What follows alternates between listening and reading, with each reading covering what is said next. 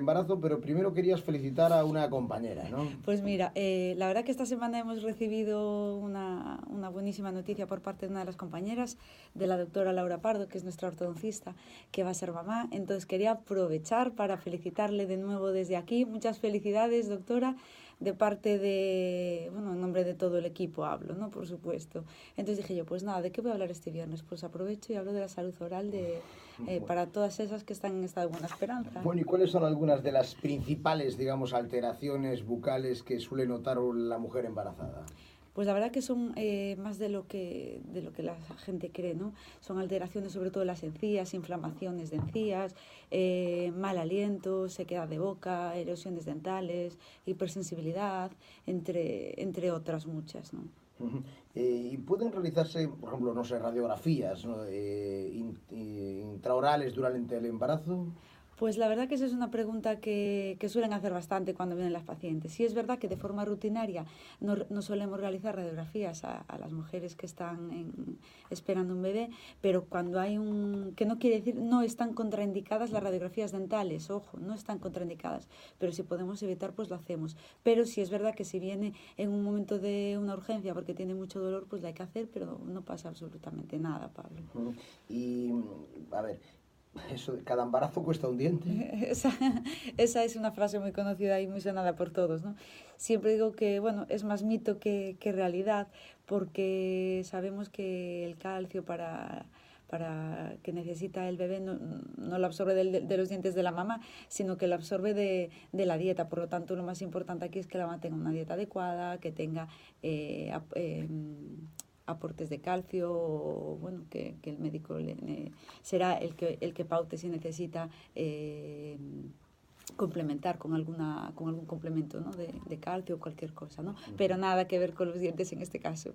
Bueno, y por ejemplo, cuestiones que te pregunto, que seguramente a ti te habrán hecho muchas, muchas veces esas, esas preguntas, ¿no? Eh, ¿Los vómitos durante el embarazo pueden dañar los dientes? Pues sí, mucho. Por eso esas, eh, futuras mamás que estén con las típicas náuseas matutinas, que son horribles, eh, deben de acudir al dentista. ¿Por qué? Porque son esos ácidos los que hacen daños y esas erosiones de las que hablaba al principio eh, en los dientes, ¿no? Como que los eh, erosionan toda la capa externa del diente a la que, a la que llamamos nosotros el esmalte, ¿no? Causando así pues destrozos o caries o entre otras cosillas, ¿no? Entonces, pues deben de acudir y comunicarlo a su dentista, por supuesto. Bueno, a ver, consejos. ¿Qué hacer para mantener la boca sana durante el embarazo?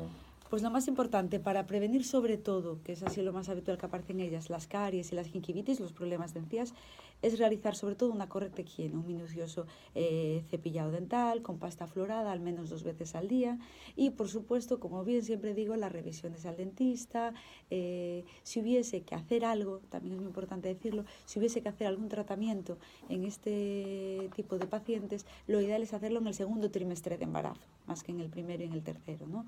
Por lo tanto, yo recomiendo hacer una, eh, una revisión pues eh, si, no, si no la han hecho justo antes de quedarse, pues tan pronto saben que están en, en, estado y si tienen que hacer algo, hacerlas en el segundo trimestre, Pablo.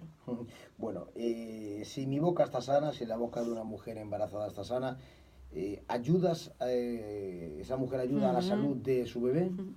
Por supuesto, hay algo, un, hábito muy común entre la población, que es que, eh, sobre todo las mamás, cuando cae el chupete al suelo, cogemos el chupete, lo chupamos y lo volvemos a meter al, niño. ¿no? Esto es un hábito que no es muy aconsejable eh, y sobre todo si nosotros tenemos problemas de salud oral, porque le estamos pasando todas las bacterias, todas las bacterias, tanto ya sean eh, eh, bacterias que, eh, que provocan eh, enfermedades de las encías, que nosotros le llamamos periodontopatógenas, o cualquier otro tipo de bacterias, se la estamos pasando al bebé. Con lo cual, ya que a veces se nos va un poquito, nos despistamos y tenemos la costumbre de realizar estos, estos hábitos o estos, bueno, estos quehaceres, pues por lo menos tener nuestra salud y nuestra salud oral en, en correcta situación, ¿no?